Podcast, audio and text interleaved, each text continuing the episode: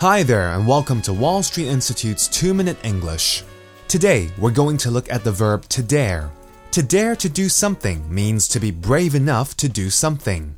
Usually, you would ask someone if they dare to do something by asking them, Do you dare to? For example, do you dare to speak English to foreigners? This means, are you brave enough to speak English to foreigners? If your friend liked a girl, you could ask him, Do you dare to ask her out on a date? This means, are you brave enough to ask her out on a date? If you wanted to dare someone or challenge someone to do something, you would say, I dare you to. For example, there was one time I was eating at a sushi restaurant with some friends. One of my friends challenged another friend by saying, I dare you to eat a spoonful of wasabi. He challenged the other friend if he was brave enough to eat a spoonful of wasabi.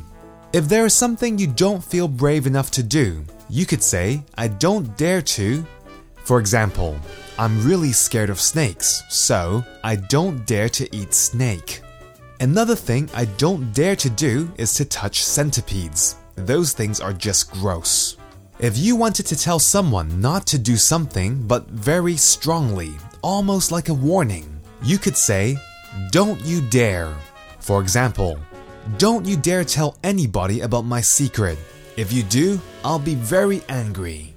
If you are angry about what someone has done, you could say, How dare you? A common mistake I hear many people in Hong Kong say is, How dare you are?